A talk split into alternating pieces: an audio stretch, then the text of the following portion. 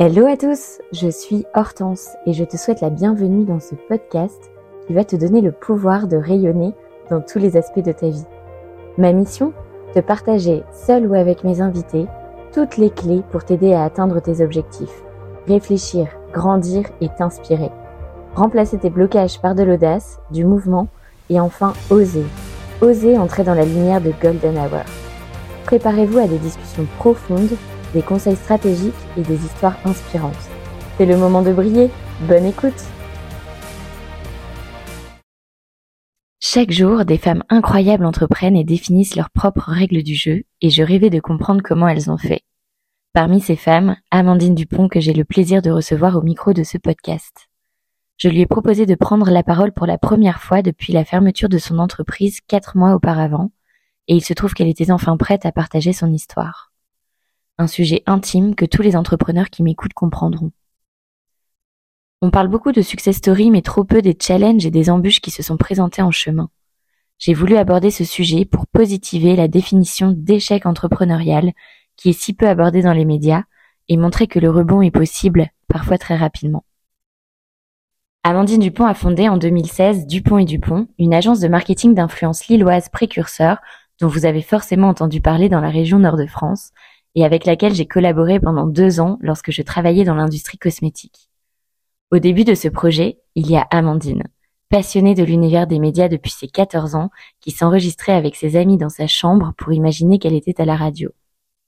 À force d'énergie et de détermination, elle fait grandir son agence pendant 10 ans et devient une référence au niveau national. En 2020, son activité est l'une des rares à avoir le vent aux poupes en période de Covid, mais trois ans plus tard, à l'étonnement général, Amandine annonce la fin de Dupont et Dupont, qui s'est essoufflé dans un contexte économique difficile. Amandine nous raconte la passion de développer un business florissant à 25 ans avec 1000 euros en poche et la résilience dont on doit faire preuve lorsque, du jour au lendemain, le rideau se baisse et la lumière s'éteint. Chez Golden Hour, on aime les femmes qui osent. Attention, sa détermination risque de transpercer vos écouteurs. Je remercie Amandine du fond du cœur de m'avoir fait confiance pour recueillir ses confidences et je vous souhaite une belle écoute. Hello Amandine. Hello Hortense. Je suis vraiment trop heureuse de te recevoir euh, au micro de ce podcast. Tout d'abord parce que c'est la première fois que tu prends la parole depuis que tu nous as annoncé dans un post en octobre 2024, donc à ta communauté et à l'ensemble de tes partenaires, que tu avais décidé de fermer euh, ton agence.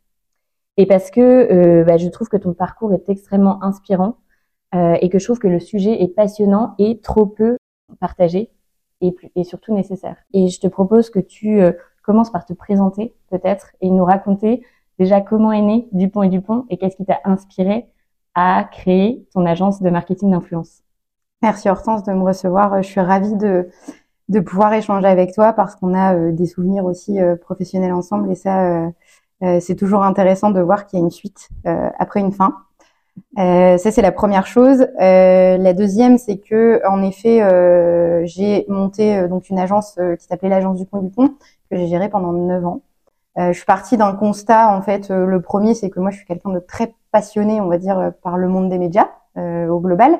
Donc, on va dire traditionnellement que je voulais être journaliste et que naturellement, je me suis dirigée plutôt vers des études de PR, en fait, relations publiques, relations presse. Et euh, c'est à l'âge de 25 ans, euh, après avoir fait un petit peu le tour euh, des stages et de mon premier CDI, où je commençais à voir euh, l'attitude qu'il y avait euh, chez certains Instagrammeurs qu'on avait à l'époque. Alors je dis bien le mot attitude parce qu'en fait, ce qui m'a marqué, c'est c'est tout simplement d'acheter un produit qui m'avait été recommandé sans que je connaisse la personne. Et donc en fait, marketingment parlant et publicitairement parlant, quand on est étudiant dans ce milieu ou quand on est publicitaire, tout simplement, on se dit bon bah là euh, il y a prescription, donc il y a acte potentiel euh, d'achat. Et je me suis dit, bon, bah, ces personnes-là, je les connais ni d'Adam ni d'Ève, euh, et j'ai acheté un produit, donc ça veut dire qu'il y, y, y a, matière, il y a un outil, en tout cas de conversion, qui existe. Je me le suis pas dit comme ça véritablement dans ma tête, mais en tout cas, c'est comme ça que qu'en est né, en, en, tout cas, mon expertise en marketing d'influence. J'ai fait partie des précurseurs puisque j'ai créé en 2016. Euh, je referai pas non plus toute l'histoire parce que maintenant il y a, y a énormément d'agences qui sont nées depuis. Euh, euh, moi à l'époque quand j'ai créé, on était à peine 400 agences dans le monde. Euh, Aujourd'hui, je saurais même pas dire combien euh, il y a d'agences en France, mais, mais c'est un métier qui a été en tout cas reconnu depuis le passage du Covid. Ça, c'est intéressant. Et, euh, et, voilà, pendant neuf ans, donc j'étais à la tête euh, d'une agence de marketing d'influence qui était reconnue au nord de Paris.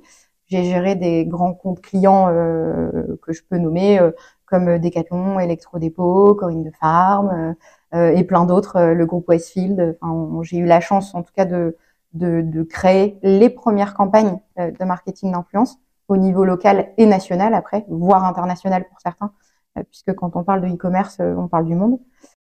Alors justement, on a certainement euh, beaucoup d'entrepreneurs euh, qui nous écoutent, qui souhaitent ou sont en train de monter un projet. Est-ce que tu peux nous dire rapidement en quelques chiffres euh, d'où tu es parti à 25 ans et le chiffre d'affaires que tu as été en mesure de réaliser durant ces neuf années alors en fait, c'est vraiment pareil, anecdotique, mais en fait, j'ai fait une rupture conventionnelle à l'époque dans le poste dans lequel j'étais ça faisait pas longtemps que j'étais là-bas, ça faisait peut-être un an et demi que j'étais en CDI, donc euh, je crois que j'ai eu, euh, j'ai dû pas loin de 1000 euros de, de prime. J'ai pris cette prime et je l'ai mis chez mon comptable en disant, bah voilà, vous me créez euh, mes statuts, je veux créer telle boîte, etc. Donc en gros, j'ai injecté 1000 euros de capital social dans ma, dans ma société. J'ai pas eu de prêt tout de suite. Je crois que j'ai dû faire à peu près six banques avant qu'on me prête un peu d'argent parce qu'il faut savoir qu'on a un métier de service et pas de produit. Donc en fait, pour les banquiers, c'était un peu compliqué euh, d'imaginer comment euh, comment faire de l'argent avec euh, ce que j'allais entre guillemets amener sur le marché. Et puis voilà, il y en a un qui t'ouvre la porte, ensuite un banquier, voilà, c'est mathématique aussi. Il voit qu'il injecte, si tu fais de l'argent, bah, il est là derrière toi. Et donc du coup, j'ai eu cette chance bah, d'avoir toujours eu de, enfin, de savoir injecter des fonds palier par palier euh, au début, c'était un prêt de 10 000 euros. Après, j'ai pu emprunter 40 euh, 000 euros. Après, euh, j'ai pu emprunter 100 000 euros. au total, je crois que j'ai ah, ah, pendant les 10 ans de mon entrepreneuriat, j'ai dû à peu près emprunter 300 000 euros que j'avais quasi soldé à la fin. Euh, et donc quand on voit 300 000, on se dit bah c'est énorme parce qu'en fait tu te dis à part avoir besoin d'un ordinateur et d'un téléphone, qu'est-ce qu'il faut? Bah, pour prospecter sur toute la France, faut que tu puisses prendre tes billets d'avion, tes billets de train, faut que tu ailles voir des, faut que tu participes à des conférences. Enfin, t'injectes dans, dans pas mal de choses qui font que tu dois te rendre visible. Donc ces fonds-là, on, puis aussi à l'embauche, euh, tout simplement, parce que des fois, bah, tu embauches avant d'avoir mm. euh, d'avoir les contrats, même si c'est pas la bonne solution. Mais des fois, bah, quand tu grossis, c'est ce qu'il faut faire. Euh, tu, tu embauches et tu rapportes une technicité en fait à ton équipe avant de pouvoir aller chercher certains marchés, même si c'est du marché de niche. Et voilà, et ça m'a permis, donc en gros, euh, je pense que la première année, euh, j'étais à 60 euh, 000 euros de chiffre d'affaires, ce qui était déjà pas mal pour une première année. et à mon apogée, j'ai été à peu près à 2 millions d'euros de, de, chiffre d'affaires. Waouh, c'est ça montre vraiment que peux démarrer avec voilà 1000 balles en poche et que voilà, tu peux monter ton projet. Il n'y a pas d'excuse finalement. Il n'y a pas d'excuse, il, faut juste y croire. Voilà. En fait, euh, si mm. tu y crois et que tu le vis, euh, j'ai une, une, amie qui m'a dit si, si, tu sens ta petite voix euh, intérieure te dire vas-y fonce, de toute façon t'as rien à perdre. T'as quoi à perdre? À essayer.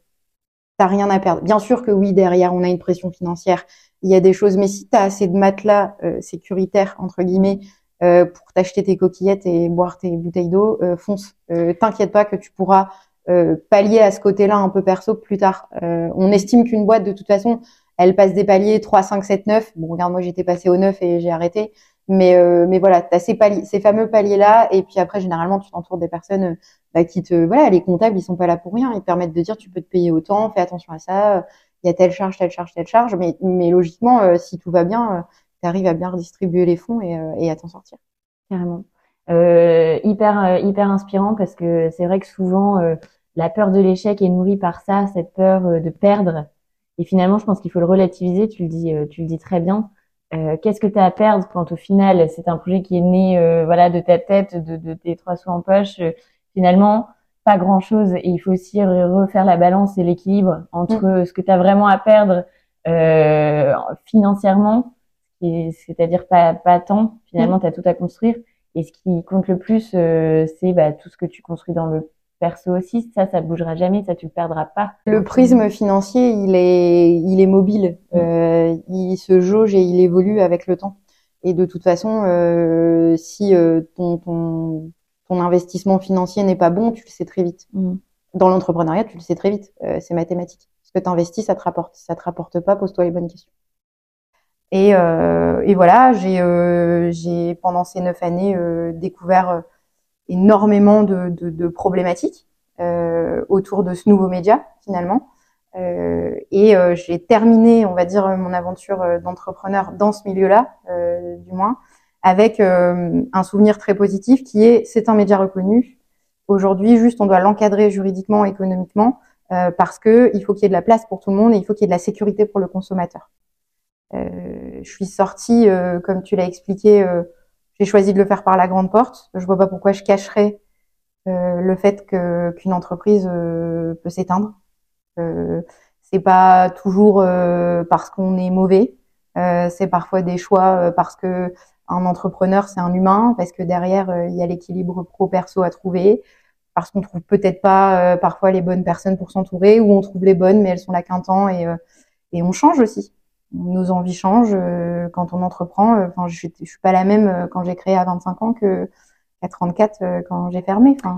On va, on va y revenir d'ailleurs parce qu'effectivement, tu as, lancé ça quand tu avais, donc tu disais 25 ans, avec beaucoup d'ambition et, et, et d'envie, voilà, à cette période-là. Entre-temps, tu as eu deux heureux événements aussi qui ont peut-être changé aussi un petit peu tes perspectives et donc tu nous en parleras euh, un petit peu plus tard, justement, je pense que ça peut intéresser beaucoup de personnes de savoir comment euh, t'évolues avec ton entreprise, comment t'évolues avec ton business euh, et avec ta vie perso aussi. Ton entreprise a quand même vécu des grandes années au moment, euh, tu l'évoquais, le Covid, c'est vrai que ça a été un peu un contexte favorable dans cette période-là. comment t'expliques, toi, quel est un petit peu ton ressenti sur l'évolution euh, du marketing d'influence, justement, euh, quelles sont un peu les tendances pour toi? Est-ce que c'est euh, la fin ou est-ce que c'est encore de beaux jours devant lui? Est-ce que ça explique en partie justement ce qui, toi les, les, décisions que tu as dû prendre? Si tu peux nous donner un petit peu de, de contexte par rapport à ça. Pour moi, le, le marketing d'influence, c'est un média qui existe. Ça y est, il, il a été reconnu et, et en tout cas, c'est un outil aujourd'hui qui fait ses preuves. Euh, que ce soit pour euh, la vente, pour la visibilité, euh, voilà, pour énormément d'objectifs marketing. maintenant, comme dans tout milieu et comme dans tout média, il y a ce qu'on appelle la réglementation. Et dès qu'il y a une réglementation économique et politique, ça vient mettre un petit peu un coup de pied dans la fourmilière où les clients, par exemple, les marques, sont aussi surveillés autant que les influenceurs, où on demande tant à la marque qu'à son agence qu'à l'influenceur d'être réglo euh, en termes de messages auprès du consommateur, d'être réglo sur les produits qu'il reçoit, euh, sur la rémunération, sur plein de choses en fait, plein d'éléments qui justifient que les trois euh, éléments clés d'une campagne, enfin des, des, personnalités qui font une campagne d'influence, que ce soit la marque, l'agence ou l'influenceur, c'est tous des chefs d'entreprise au final. Enfin, c'est tous des dirigeants ou en tout cas des marques qui ont, qui ont des, des, des, des, comptes à rendre entre guillemets à l'État français. Et donc, euh, effectivement, euh, moi, à la fin, j'ai pu participer euh, à des comités de pilotage avec la RPP, qui est l'autorité de la régulation publicitaire, avec laquelle on, on était plusieurs agences et plusieurs acteurs du milieu, et on devait expliquer un peu les problématiques, tu vois, qu'on rencontrait quand on mettait en place des campagnes, pour que eux viennent tout simplement réguler, mettre en face des lois, autant pour protéger l'influenceur que la marque que le consommateur. Et donc tout ça, ben, pendant que tu réglementes, ben, tu fais pas forcément de commerce. Pendant que tu apprends les lois, ben tu vas pas chercher de nouveaux clients. Pendant que tu te présentes à des conférences et que tu tu t'échanges sur euh, sur tout ça, bah tu es peut-être un peu moins dans ton commerce. Euh, et, du coup, euh, c'est quelque chose d'hyper valorisant euh, pour le métier parce que du coup, il est reconnu. Après, ça a marqué des changements au sein des marques, euh, comme chez les influenceurs, comme dans les agences. Et en gros, ben après, bah, il faut se staffer, il faut s'encadrer, il faut être bon. Euh, je dis pas que j'ai pas été euh, bonne dans, dans ma stratégie. Euh, c'est juste que euh, à un moment donné, euh, j'étais toute seule à la tête de mon agence et je pense que c'est là où le bas blesse, c'est que j'étais arrivée à un stade où je ne pouvais plus être toute seule et donc j'ai dû faire un choix, tout simplement. Oui, bien sûr, je comprends. Et donc aujourd'hui, si les personnes qui nous écoutent avaient un, un intérêt pour intégrer justement du marketing d'influence dans leur stratégie, toi, si je te comprends bien, c'est qu'aujourd'hui, Enfin, on peut plus faire comme euh, en 2016 euh, quand on venait taper à la porte de l'influenceur un peu sympa. Euh, aujourd'hui, tu, tu, tu, recommanderais quoi Quel conseil tu donnerais C'est d'être finalement accompagné absolument par des gens qui connaissent le terrain des deux côtés La première chose que, que je dirais, c'est, c'est anecdotique mais c'est rigolo, c'est de croire en la nouvelle génération. parce qu'en fait, c'est elle qui détient les règles d'or de, de, ce nouveau média aussi. eux, c'est leur quotidien, c'est les contenus qui, qui, les, qui les drive sans qu'ils aient l'impression forcément de travailler ou d'être euh, face à une publicité.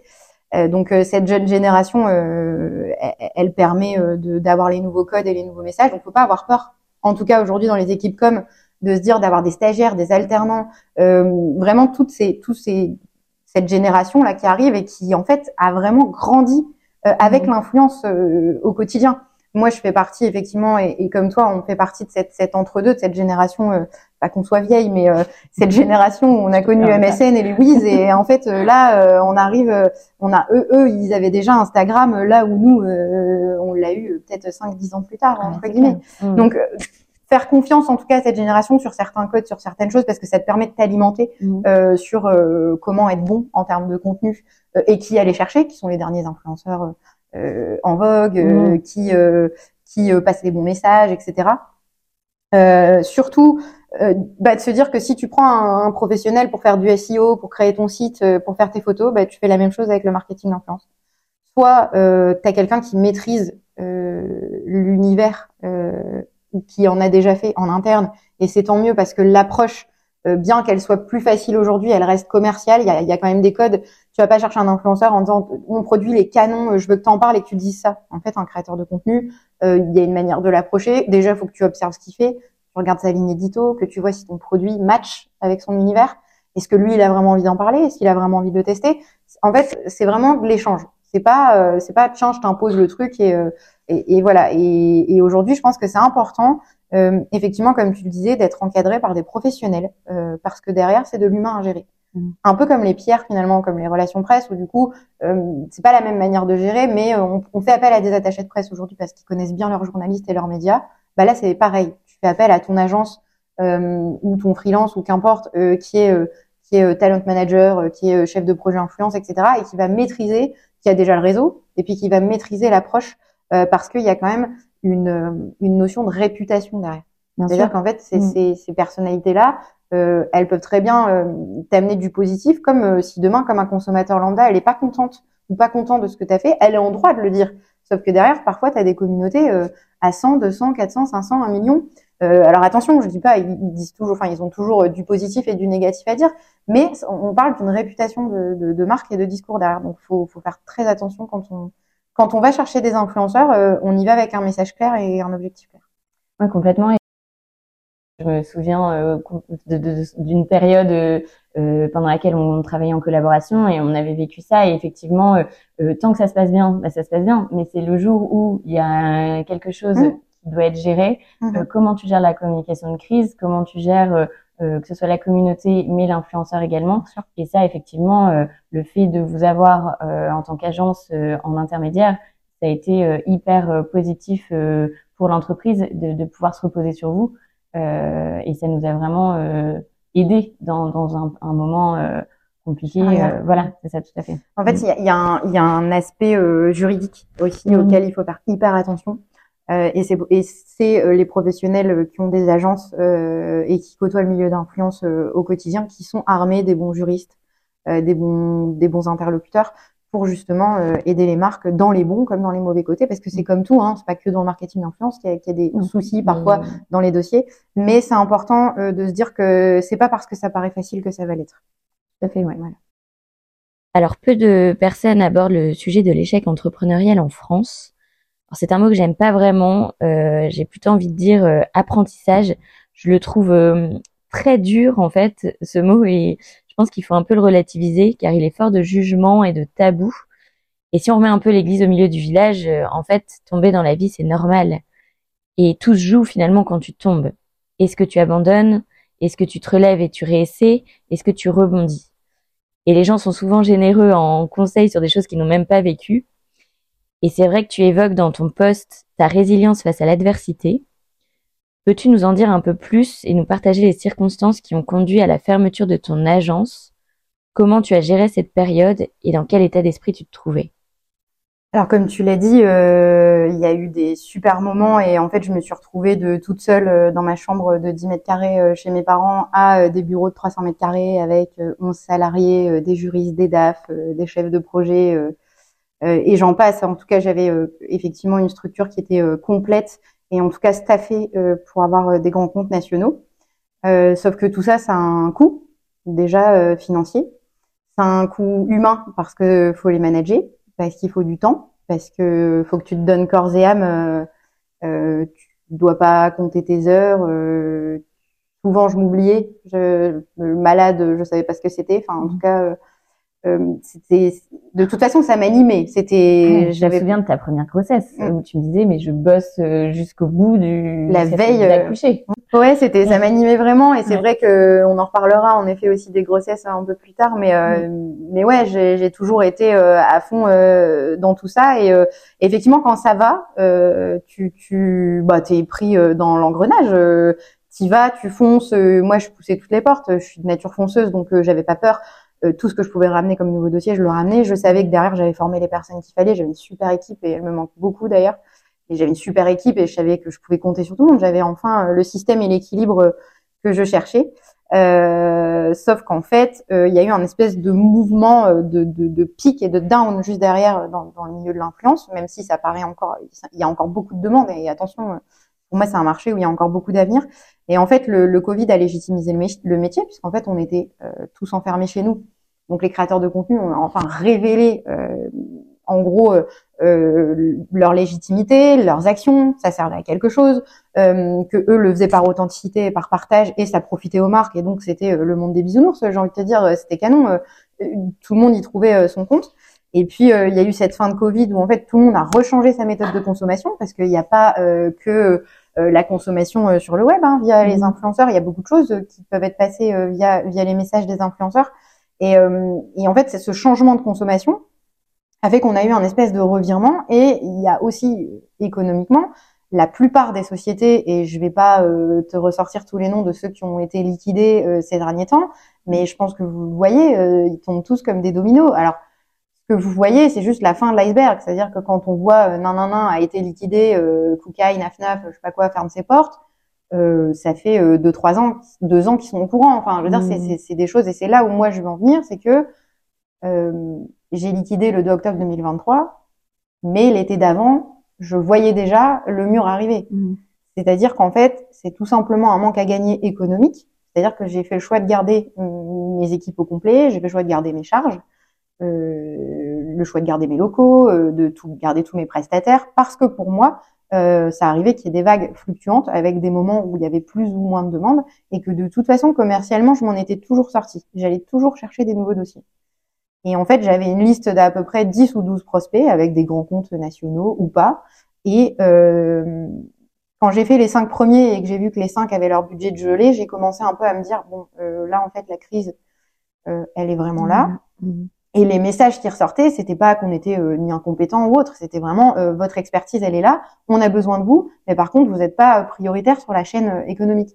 Donc on vous rappellera, sauf qu'en fait le on vous rappellera, euh, n'aide pas à payer ni ton loyer, ni les salaires, ni l'URSSAF, ni les charges, mm. tout ce qu'il y a, parce qu'on parle quand même d'une société qui avait 9 ans, hein, j'avais pas d'aide. Euh, je veux dire, euh, au début, oui, j'ai eu mon pôle emploi comme tout le monde, j'ai fait des choses, mais quand ta société elle a bientôt 10 piges, euh, l'URSSAF elle y va plein pot, euh, les impôts ils y vont plein pot, il y a personne qui, puis personne t'oublie. Enfin, mm. c'est-à-dire que ça tourne, tu craches de l'argent, c'est le cas de le dire, mais t'en craches, mais t'en donnes. Mm. Donc en fait, ça aussi c'est important de le préciser parce que je sais que c'est un milieu où on se dit c'est très strass et paillettes euh, il y a de l'argent qui circule, oui, il y a de l'argent qui circule, mais il y a aussi beaucoup d'argent qui sort. Il faut arrêter de mmh. croire que euh, dans la poche d'un chef d'entreprise, il y a la totalité du budget qu'elle vend. C'est pas vrai.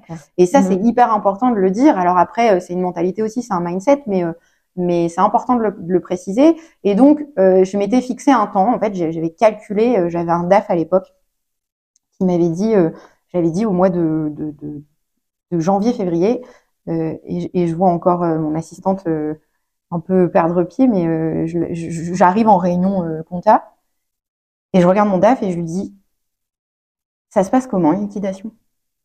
Ouais, donc c'était déjà toi, tu, ouais. tu, projetais déjà l'éventualité. Je lui dis comment faire une boîte, comment ça se passe quand ça s'arrête? et en fait, euh, mon assistante de l'époque qui me dit quoi? Je dis ben écoute, j'anticipe un petit peu parce que c'était mon job d'anticiper hein, sur tous les tous les niveaux euh, là où j'intervenais. J'anticipe, je lui dis, je te dis pas qu'on va fermer. Je dis, mais je m'informe sur comment ça se mmh. passe euh, si demain je dois fermer cette société parce que euh, on n'est pas éternel dans la vie, que ce soit une personne morale ou physique finalement. Mmh. Et mon DAF de l'époque qui me dit, ah mais on n'en est pas là. Ah mais oui, je sais qu'on n'en est pas là. Enfin, mmh pour le coup, on en était là. Mmh. Mais euh, je pense que tout le monde voulait continuer à y croire parce que parce que effectivement j'avais des prospects, parce qu'on entendait encore parler de nous, parce que j'avais gagné des prix, parce qu'il y avait des choses, si tu veux, sur la com euh, de la société et la reconnaissance de notre travail. Il y avait plus rien à faire. C'est bon, on était acté, on était dans la tête des des, des, des, prospects, etc. Mais euh, c'était plus que moi, j'avais commencé. Je voulais pas l'accepter à l'époque. J'avais commencé à l'introduire dans mon crâne. Ensuite, euh, les mois passant, pendant tout ce temps-là, j'étais enceinte, hein, je le précise. Parce que là, en attendant, euh, enfin sur toute cette période, tu t'apprêtais à accueillir ton deuxième, enfant. Et donc, comment justement euh, tu te sens dans cette phase-là où, bah voilà, tu t'apprêtes à accueillir euh, ton bébé, t'as ta, ta vie quand même privée sur laquelle, voilà, tu, tu poses, t'as un enfant aussi dont il faut t'occuper maintenant. Ouais, c'est pas la même chose que quand t'attends ton premier. En fait, déjà, il faut savoir que sur cette deuxième grossesse, j'ai été très malade. En fait, j'avais l'hypermérèse gravidique. Donc, en fait, je vomissais à peu près euh, dix fois par jour. J'ai perdu 8 kilos au début de ma grossesse. J'ai été hospitalisée deux fois. Euh, mais euh, je continuais à aller au bureau. Je ne sais, honnêtement, je ne sais pas comment j'ai fait. Je, avec le recul, là, tu vois, en t'en parlant, je, je, cette société, elle, elle, faisait vraiment partie de mon âme parce que vraiment, j'y ai donné euh, ma santé et euh, et je tenais debout parce que en fait je voulais tout simplement pas laisser euh, toutes les personnes qui étaient autour de moi et avec moi et qui croyaient en moi. Au bout d'un moment, t'es peut-être seul à la tête, mais t'as un bateau derrière et t'as une équipe. Et eux, ils te soutiennent en disant mais non, tu vas y arriver, euh, tu y es arrivé pendant dix ans, pourquoi tu y arriverais pas là maintenant? Et donc très malade, ben malgré tout, euh, t'es dans la barque euh, sans lettres et, et, du coup, ben tu commences à percer un peu des trous, des manquements un dossier que tu regardes mal, une première erreur, un mail que, qui, a, qui a, qui a été envoyé, pas de réponse il y a trois semaines et t'as pas eu le temps de le voir et donc de manager les personnes en disant bah tiens là faut peut-être répondre parce qu'ils ont pas de réponse. Enfin, voilà, c'est un engrenage de, de, de, de, pas mal de choses où tu te dis euh, en fait là t'as pas le choix. En fait c'est ton corps et c'est ta vie, c'est l'être que tu attends mmh. qui te dit euh, ben maman là en fait euh, mollo quoi. Donc euh, j'ai pas eu le choix. Après quand ça a été mieux, donc on a trouvé un super traitement euh, qui était sorti il y a à peine deux ans euh, donc je l'ai pris, euh, j'ai pas eu peur de le prendre parce que j'en ai marre d'être malade comme ça. Enfin, une, une gueule de bois à vie ou pendant neuf mois ou la gastro, euh, merci quoi. Mm. Donc euh, ça a pas trop mal marché, c'était cool, même si j'avoue que j'étais pas en pleine pleine forme. j'ai pu revenir vraiment attaquer, mais c'était trop tard, c'était déjà trop nécrosé. C'est vraiment mm. ce que j'ai ressenti et donc je me suis préparée, j'ai commencé à m'endeuiller. C'est-à-dire que ce qui était difficile pour moi, c'était de devoir faire semblant quand même, parce que le chef d'entreprise, lui, il identifie le problème. Il en parle rarement tout de suite à la, aux descendants et aux partenaires, parce que il doit d'abord être certain de la décision qu'il va prendre. Bien sûr. Tu vas pas voir ton assistant ou ton, ton assistant de direction en disant bon écoute on va fermer parce que imagine les retentissements psychologiques. Je vais perdre mon travail. Mmh. C'est-à-dire que dès que tu dès que tu l'actes, donc ce que j'ai fait effectivement et j'ai eu cette chance d'avoir une, une, office manager et une assistante qui a été génialissime et que voilà toute ma vie euh, elle sera avec moi et je la soutiendrai euh, quoi qu'elle fasse. je l'ai prise à part et je lui ai dit bon écoute, je te dis pas que ça va être ça, mais j'ai besoin avec toi de de, de, de regarder les comptes et de faire un calcul par rapport à l'argent qui va rentrer pour avoir une date de, de fin potentiellement. C'est-à-dire, je veux savoir jusqu'à quand je peux payer les salariés. Oui, c'est ça. Donc en fait, voilà, c'est ce qui m'importait, c'était de savoir jusque quand, si demain je ne rentrais plus du tout de clients, jusque quand j'étais capable de maintenir une équipe en vie et de potentiellement refidéliser et euh, contractualiser des nouveaux clients. En fait, je me suis rendu compte oui, que le modèle économique que j'avais construit ne convenait plus à l'époque actuelle. D'accord. Mon canon tirait à l'ouest, il devait tirer à l'est, je pouvais pas le tirer tout seul. D'accord. C'est pas possible. Donc ça, quand on prend conscience, tu actes, mais tu as quand même encore de l'espoir en te disant bon, c'est pas grave, ça va aller.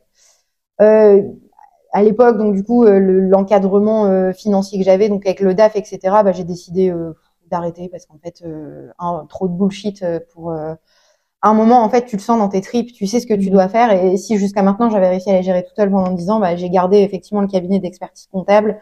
Euh, mon DAF, effectivement, la mission s'est arrêtée.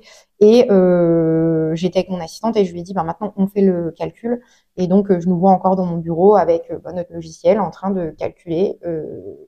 On voyait en fait la courbe qui était au-dessus de la ligne et puis descendre en dessous, en dessous, mm. et qui m'amenait en fait à septembre.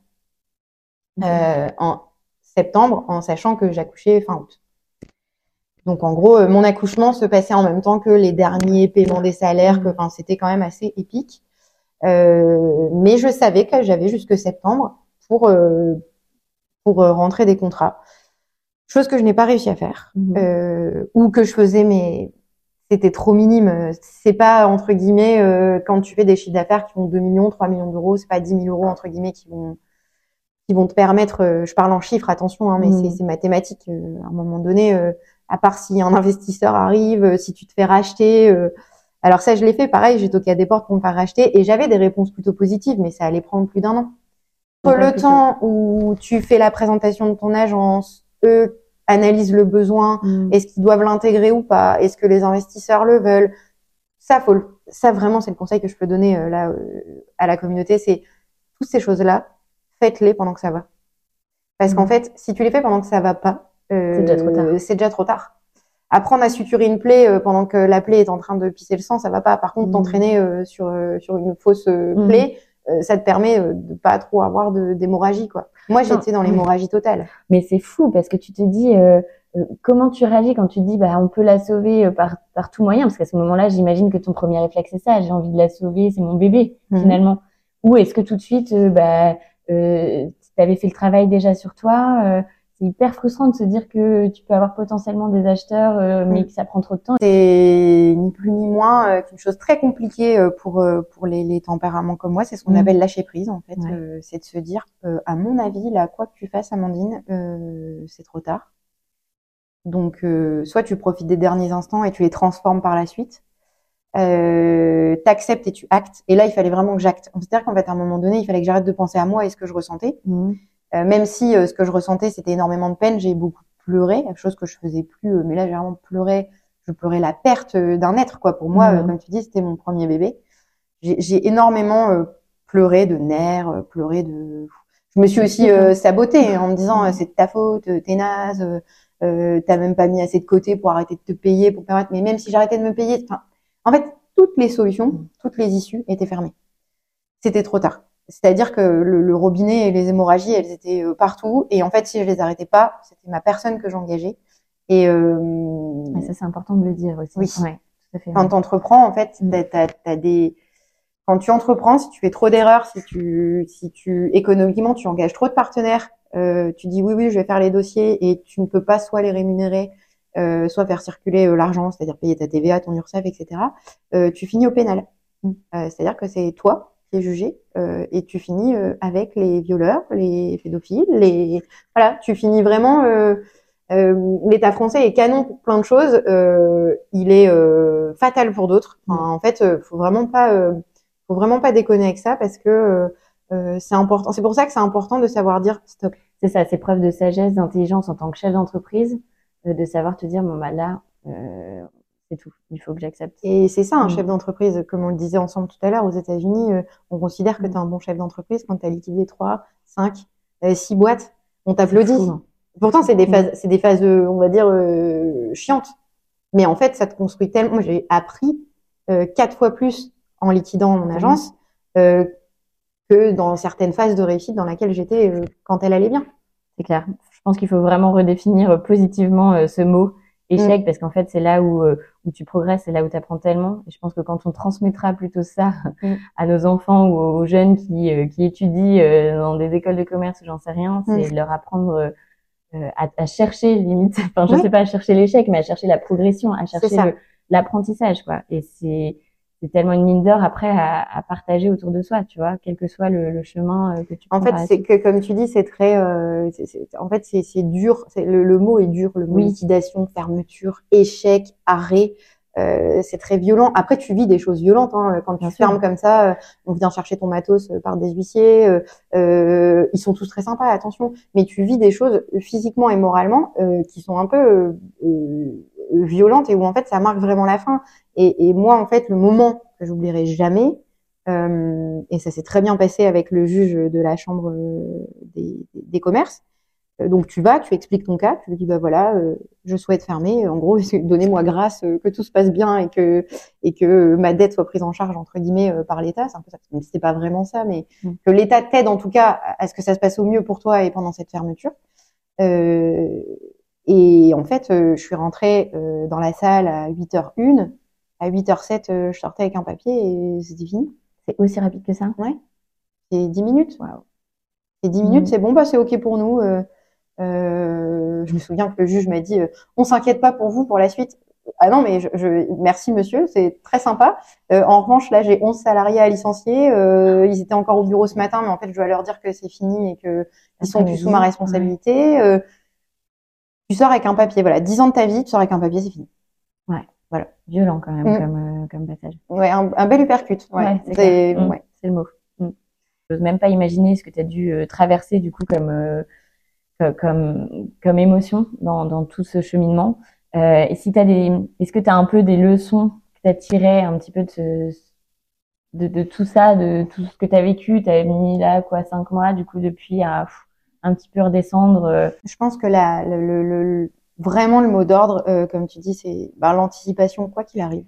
Mm. Tu dois toujours anticiper dans la vie. Euh, on n'y pense jamais quand ça va bien, c'est toujours quand ça va mal où on se réveille. Et, et vraiment, je pense qu'il faut les personnalités qui sont un petit peu plus euh, négatives comme moi, euh, je m'en veux de pas avoir encore vu euh, assez tôt que ça n'allait pas, mais parce que comme tu dis, bah, j'avais d'autres choses aussi sur lesquelles j'étais concentrée, comme mes enfants, etc. L'anticipation, je pense qu'après il faut affronter les problèmes. C'est-à-dire qu'il faut pas avoir peur de dire c'est ok, là ça va plus. Quelles sont les possibilités et les solutions qui s'offrent à moi pour que ça se passe au mieux? Ça sert à rien de faire l'autruche, de cacher ta tête et de dire mm. non non mais c'est pas grave, cette facture en retard, je la paierai plus tard. Non non, là c'est pire que tout. Un, tu vas te faire mauvaise réputation. Deux, euh, tu vas pas du tout régler le problème. Et trois, tu vas te mettre en danger. Mm. Euh, je pense qu'il faut affronter. Il faut pas hésiter à parler. Euh, moi, euh, ça a été un moment très difficile mais en même temps très libérateur. C'est quand j'ai pu annoncer à mes équipes que c'était la fin. En fait, il y a toujours des choses où les salariés voient, ils sont pas bêtes. Euh, surtout quand tu es dans une TPE comme moi où on était une dizaine. Euh, on était une famille, tout le monde sait, euh, entend, voit, euh, on n'est pas bête. Enfin, ils savent qu'il y a quelque chose qui déconne. Ouais, t'avais l'impression de porter un secret beaucoup trop horrible là à garder pour toi. Quoi. et quand je leur ai dit, mm. même si c'était un moment d'émotion très fort et, je le voyais dans leurs yeux, elles étaient aussi, attention, je le mets entre guillemets, contentes de comprendre la situation. Oui. Bon, j'ai eu le droit à des, mais je m'y attendais pas. Je, oui, c'est normal. Aujourd'hui, quand je croise des personnes, je dis "T'as fermé ton agence, mais pourtant ça fonctionnait super bien." Oui, euh, t'avais l'impression que ça fonctionnait super bien, mais c'est comme tout, c'est le haut de l'iceberg, c'est pas c'est pas ce qu'il y a. Euh, en fait, la vie ne fait pas le moine. Exactement. Donc euh, surtout dans des métiers comme ça où tu disais t'es constamment un peu dans la lumière, euh, comment tu fais face justement à ces, ces, regards, c'est le regard des autres aussi, le fait de dire bah, personne s'y attendait. En fait, je pense que le plus dur et dont tu parlais des émotions qui m'ont traversé, j'ai eu l'impression de perdre mon identité. Mm. J'ai grandi, j'ai à, l'époque je mangeais, je dormais, euh, je buvais du pont du pont, donc euh, j'étais, j'incarnais, j'étais même chiante, hein, je devais être relou à toujours parler de taf. Euh, avec le recul, je me dis j'ai dû en gaver quand même des gens parce que j'étais passionnée, mais si tu veux que ce soit les repas et d'ailleurs maintenant c'est l'effet inverse qui se qui se produit, c'est quand on parle de boulot, des fois genre je suis là Parle-moi plutôt de la pluie, du beau temps, euh, du dernier sweat que tu as acheté à ta fille. Euh, j'ai envie de choses simples en fait. Mm. Ça, ça, te recentre.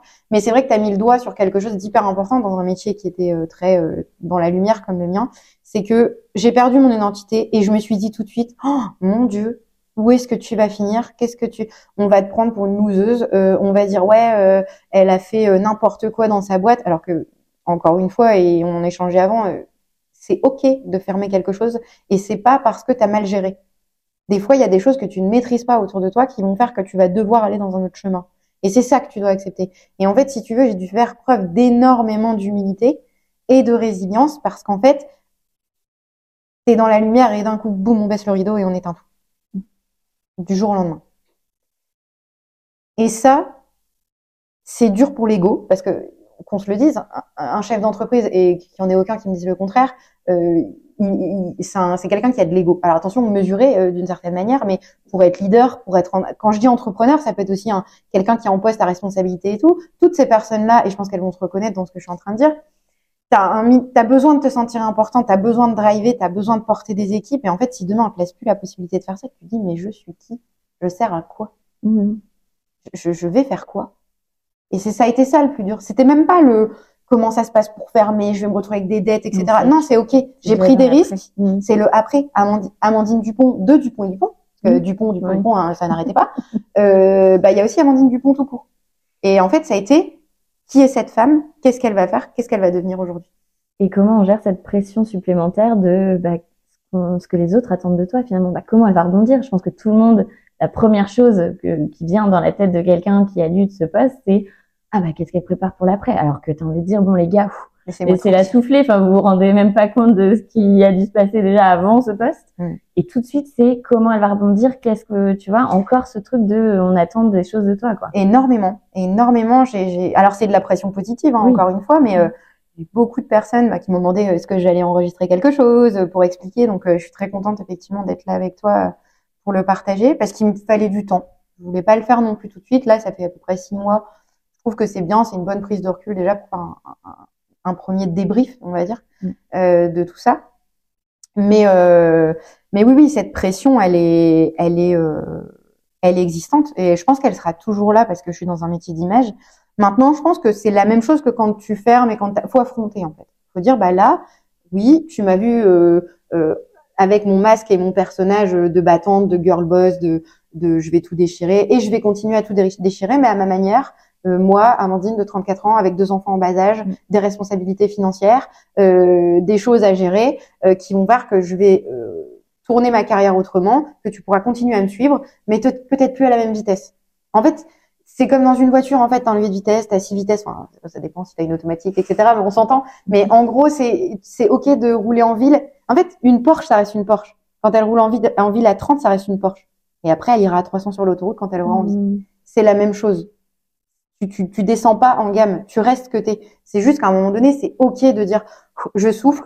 Euh, là, j'ai besoin de me retrouver, de me recentrer, euh, d'être avec des gens bien, pas méchants, euh, les gens qui montent du doigt en disant t'as fait ci, t'as fait ça, t'as pas payé telle facture. Oui, je l'ai pas fait, mais je ne pouvais pas et je ne peux pas t'expliquer tout ce qui s'est passé pour en arriver là. Mais s'il vous plaît, arrêtez de d'avoir des a priori sur les entrepreneurs qui se cassent la gueule, mmh. parce qu'en fait, avant de voir la chute. Vous inquiétez pas qu'il y en a eu plusieurs avant.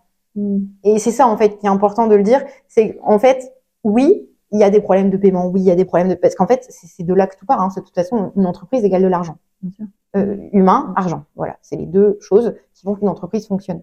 Euh, Aujourd'hui, il faut être capable de dire, euh, ok, euh, là, bah, ça n'a pas été, voilà les possibilités, les moyens, etc. et les choses de toujours se rattraper ou en tout cas de de garder un discours parce qu'il y a ça aussi. Je me suis dit mon Dieu, je ferme comme ça du jour au lendemain. Quelle va être ma, ma relation avec les influenceurs? Quelle va être ma relation avec mes partenaires? Quelle va être Et en fait, après avoir eu ce moment de ah, il y en a qui vont gueuler en disant euh, mais non, mais on avait tel projet, pourquoi ça s'arrête comme ça? Vous avez pas le droit parce que après tu reçois des courriers de relance de. Et en fait après, je me suis rendu compte quand tu étais honnête et franc, quand tu disais bah voilà euh, c'est noir et c'est pas blanc eh ben, les gens, en fait, qu'est-ce que tu veux qu'ils te disent? Mm. Qu'est-ce que tu veux qu'ils te disent. À part, ok, très bien, je comprends, euh, ou pas, ou tu comprends pas, hein, tu peux ne pas comprendre, mais en tout cas, moi, je t'explique ce qui s'est passé, et en fait, aujourd'hui, je suis dans une impasse, et je vais faire en sorte de m'en sortir, mais mm. si euh, euh, c'est déjà compliqué pour moi, forcément, ça, va ça sera compliqué pour les partenaires qui ont été là, etc. Après, attention, on parle de, de, des derniers mois, mais je veux dire, mm. globalement, euh, j'ai eu cette chance d'avoir un réseau professionnel qui croit en moi et qui m'a dit, mais euh, t'inquiète pas, Amandine, c'est pas grave. Et, et ça, ça m'a fait pleurer de joie aussi, parce mm. que du coup, tu te dis, putain, trop bien, les gens continuent à te porter parce qu'ils croient en toi, ils savent que c'est pas grave. C'est mm. pas parce que t'as fermé que que tu seras pas ailleurs ou que tu n'existeras pas autrement, en fait. Mais bien sûr. Alors, puisqu'on parle d'exister autrement, comment Amandine, six mois après, euh, tu, te vois rebondir et je pense que alors je j'ose dans cet épisode te poser la question que tout le monde se pose tout bas Et c'est de savoir, bah voilà, quels sont tes projets et voilà comment tu vois, tu vois la suite de ton parcours Alors la suite, elle a été d'abord rythmée par un besoin de sécurité et, un encadrement financier. On va pas se le cacher puisque on n'a pas de pôle emploi quand on est entrepreneur. Et donc je me suis mis martel en tête, j'ai refait mon CV et je me suis dit postule. J'ai eu la chance de rencontrer euh, bah, des super personnes euh, au sein de Supermarque. Je doute bien que je peux pas euh, tout citer ici, mais euh, mais en tout cas des super beaux échanges. Et j'ai été confrontée à plusieurs problématiques. Et c'est surtout ça que je vais exposer aujourd'hui dans le podcast. La première, c'est que oui, je vais surprendre personne. Ton profil en tant qu'entrepreneur, quand ça fait plus de 10 ans, je parle, il peut être autant attirant que faire très peur parce qu'on se dit oulala euh, c'est une sauvage elle, euh, elle vient de la jungle euh, je vais la mettre avec un CDI dans un bureau avec un truc d'N plus 1 d'N plus 2 d'N plus 12 qu'est-ce qu'elle va nous faire? Mm. moi c'était complètement ok même si j'avais 48 personnes autour de moi mon objectif c'était de me sentir bien dans la mission que j'allais faire mm. c'est fini de chercher à briller parce qu'on est le dirigeant de ça faut arrêter mm. ça c'est une c'est une injonction c'est une pression qu'on se met encore plus en étant femme. Désolée je le dis mais de se dire euh, ok je prends une super place euh, parce qu'en plus je suis dirigeante euh, je suis à mon compte je suis non, ouais c'est trop bien mais on se calme faut pas non plus trop se mettre la pression parce qu'après sinon ça fait l'effet inverse.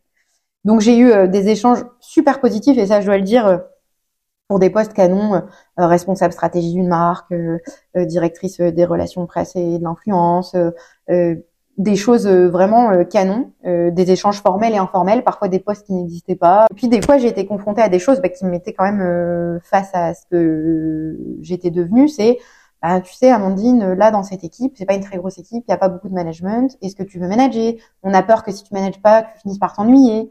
Euh, j'ai carrément répondu à des appels, des, des, des, des candidatures. J'avais les RH qui m'appelaient en disant quelles sont vos prétentions salariales? Parce qu'on ne sait pas si on avoir le budget. Et en fait, je Ils ont l'impression que ouais. à un niveau genre inatteignable. Ouais. Mm. Euh, c'est, c'est. En fait, alors moi, ce que je leur répondais, c'est euh, euh, les gars, je me suis très bien payé comme je me suis payé zéro. Donc en fait, euh, la jauge elle, est compliquée, tu vois, de te dire euh, entre les cabinets de chasse de tête qui m'ont appelé en disant oui, vous valez autant, faut faire ça. Ouais, mm. enfin mec, entre ce que toi tu me dis et la, réalité, du marché, il y a quand même une, sacrée différence. Et, et, moi, je reste, comme tu dis, quelqu'un de passionné, donc je vais pas travailler que pour l'argent. Ça paraît voilà, euh, pas débile de dire ça, mais euh, ce serait mentir que de dire qu'on peut pas travailler pour l'argent. Bien sûr que je travaille pour gagner de l'argent, mais si la mission euh, n'est pas n'est pas challengeante, n'est pas animante, je vais pas la prendre. Mm. J'ai la volonté de, de prendre une mission, un poste qui reste dans la continuité de ma passion, donc qui est les médias au global. J'en dirai pas beaucoup plus, mais il y aura toujours du marketing d'influence, mais il y aura aussi beaucoup d'autres médias qui entrent en jeu puisque c'est mon métier de base. Euh, j'ai une formation d'attaché de presse. Euh, donc c'est, euh, je suis picousée au RP, donc ça restera ça. C'est certain, ça fera toujours partie de ma vie. De toute façon, c'est ce que je sais faire. Donc à un moment donné, on m'a toujours dit, et toutes les personnes que j'ai rencontrées sur mon chemin, entrepreneur ou pas, m'ont dit dans la vie, tu dois faire ce que tu sais faire et le mieux faire. Donc en gros, ton super pouvoir. Ton super pouvoir, c'est ça. développe-le à fond. Euh, si t'es bon en rédac, bah sois rédac. Euh, si t'es bon en musique, bah sois musicien. Enfin, façon de parler, mais en gros, ça sert à rien d'essayer de sortir trop de ta zone de confort. S'il y a quelque chose que tu maîtrises, perfectionne-la en fait. Donc c'est un peu mon message aujourd'hui. C'est en gros, je continue là-dedans. Euh, en tout cas, j'aimerais et j'ai la chance euh, d'avoir effectivement un gros réseau euh, autour de moi et, de nombreuses marques avec qui j'ai pu travailler et euh, un bel avenir se peaufine avec l'une d'entre elles. donc ça, c'est la première partie de la suite. Donc pas de surprise, on reste dans les médias plutôt dans la dynamique de porter une seule mission et une seule marque euh, et plus d'être sur tous les fronts puisque l'idée euh, c'est pas non plus de avoir une agence. Je vais reproduire ce que j'ai déjà eu. En tout cas je suis pas dans cette euh, volonté là ah. en revanche euh, mon expérience que ce soit dans la tant dans la réussite que dans la fermeture que voilà dans les différentes phases que j'ai connues m'a fait beaucoup réfléchir et penser à un concept que j'aimerais faire émerger dans la métropole lilloise euh, puisque euh, actuellement, euh, je pense qu'il y a un besoin sur le sujet. C'est encore en gestation. tout ce que je peux dire, c'est que cette fois-ci, je ne le ferai pas seule. ça aussi, c'est la question. En tout cas, c'est c'est des questions que je me suis posées. J'ai été un peu, comme tu dis, le loup sauvage tout seul dans cette tanière. Là, j'ai vraiment envie d'avancer en meute, c'est le cas de le dire, et de, de regrouper, en tout cas, des compétences, des histoires. Et mon objectif, c'est la transmission. Donc, euh, ce concept sera basé sur la transmission. Et je te laisserai là-dessus. Ce teasing de fou. Alors là, il va falloir qu'on fasse un deuxième épisode. C'est pas possible, mais je n'en attendais pas moins de toi. Et alors, j'ai une toute dernière question. Quel est ton mantra? Le travail paye toujours. C'est assez simple mais efficace. En gros, il faut arrêter de se dire euh, oui, il y a des gens qui ont beaucoup de talent, il y a des gens qui sont innés sur certaines choses. Euh, en revanche, le travail paye toujours. Si tu bosses, euh, si tu es assidu, si tu es persévérant, tu as du résultat. C'est le même principe que le sport de haut niveau, l'entrepreneuriat. Si tu bosses, tu as des résultats. Alors, parfois pas à la hauteur de tes espérances, mais t'en as. Par contre, si tu restes chez toi dans ton canapé à slider Instagram, oui, tu vas surtout voir la vie des autres et mm. euh, pleurer la tienne. Si elle n'est pas, en tout cas, au, goût et au niveau que tu souhaiterais. Donc, le message que j'ai voulu faire passer aujourd'hui avec toi, c'est euh, c'est ok de tomber, mm. euh, c'est ok de faire des erreurs, de ne pas en faire, mais c'est un peu à l'image d'un enfant qui apprend à marcher. En fait, il tombe, il se relève. C'est la même chose pour l'entrepreneur. c'est ok et tu finis toujours par rebondir. C'est la fin de cet épisode et j'espère qu'il t'a plu. N'hésite pas à laisser des étoiles ou un petit commentaire sur Apple Podcast ou Spotify. Merci pour ta fidélité. On se retrouve mardi prochain pour un nouvel épisode. Pense à rejoindre la communauté sur Instagram toujours plus d'inspiration, de conseils et de good vibes.